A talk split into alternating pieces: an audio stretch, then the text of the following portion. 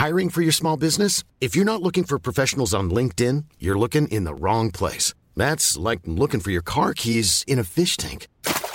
LinkedIn helps you hire professionals you can't find anywhere else, even those who aren't actively searching for a new job but might be open to the perfect role. In a given month, over 70% of LinkedIn users don't even visit other leading job sites. So start looking in the right place. With LinkedIn, you can hire professionals like a professional. Post your free job on linkedin.com slash people today. ¿Qué fue o qué es lo que motiva a un niño de tan solo 11 años de edad a cometer este tipo de delitos? Bueno, pues tengo en la línea telefónica a eh, Manuel González Oscoy. Él es académico de la Facultad de Psicología de la UNAM. Muy buenas tardes, ¿cómo está? ¿Qué tal? Buenas tardes, es un gusto platicar con ustedes y su auditorio. Gracias, profesor. Oiga, pues cuéntenos usted, eh, pues es parte de esta Facultad de Psicología de la máxima casa de estudios. ¿Qué es o qué fue lo que pudiese haber motivado a un niño de tan solo 11 años de edad a matar a su maestra y atentar contra su propia vida y, por supuesto, contra sus compañeros? Pues mire, es una cuestión que ya se está dando de una manera constante, no es el primer caso que hay ni en el mundo, ni siquiera en nuestro país. O sea, recordemos que también ya hubo una ocasión en que hubo un ataque con pistolas en una secundaria. Entonces, ¿qué es lo que vemos que se ha podido establecer como un modelo, como una forma de eh, entender esta conducta? Muchas veces estos jóvenes, porque se ha dado en casos de adolescentes jóvenes, reciben presión que no siempre pueden manejar. Entonces, una manera en que empiezan a manejar su agresión es a través del el videojuego. Y aquí tenemos que considerar que hay dos procesos que desde una teoría, que es la teoría psicoanalítica, son los que intervienen.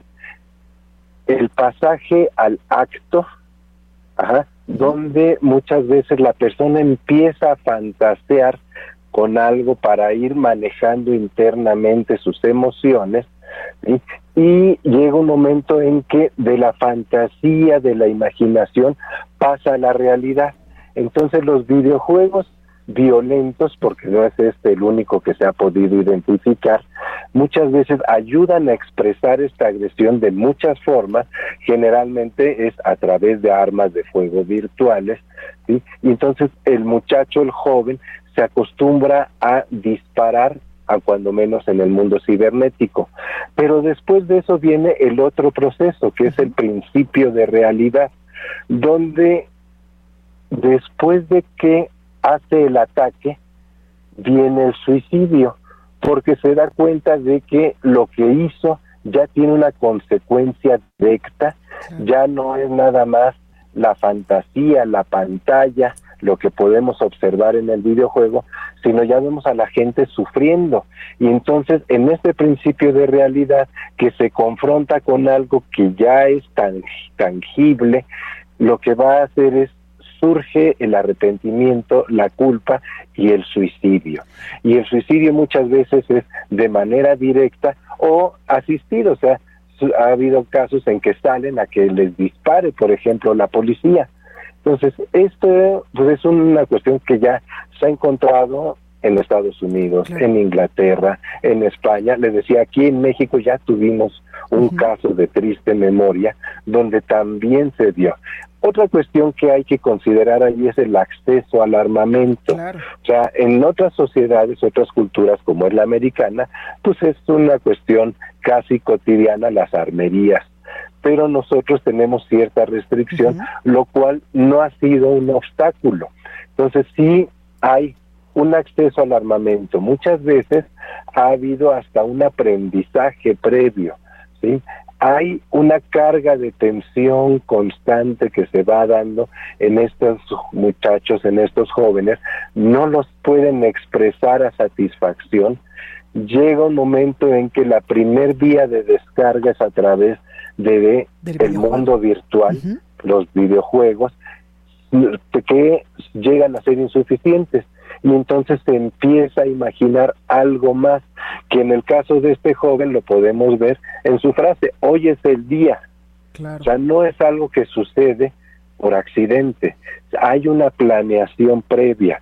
O sea, desde conseguir el arma, sacarla de donde esté guardada, llevarla en la mochila, en un momento dado buscar dónde está esa gente que identifica con la presión, que a veces puede ser como este caso una maestra, un directivo, etcétera, compañeros mismos, y entonces hacer el ataque. Pues Empieza a disparar, ¿sí? ve que la gente literalmente puede caer muerta, se confronta con esa realidad, se desespera y entonces viene el suicidio, la tentativa de suicidio. Psicológicamente fue una liberación de las emociones de este chico a través de este videojuego que lo llevó a la realidad. Así es. Pues ahí lo tenemos. Manuel González Oscoy, académico de la Facultad de Psicología de la UNAM. Muchas gracias por este comentario para República H. Es un gusto haber platicado con ustedes. Pues Hi, this is Craig Robinson from Ways to Win, and support for this podcast comes from Invesco QQQ the official ETF of the NCAA. Invesco QQQ is proud to sponsor this episode and even prouder to provide access to innovation for the last 25 years. Basketball has had innovations over the years too. We're seeing the game played in new ways every day. Learn more at Invesco.com slash QQQ. Let's rethink possibility. Invesco Distributors, Inc.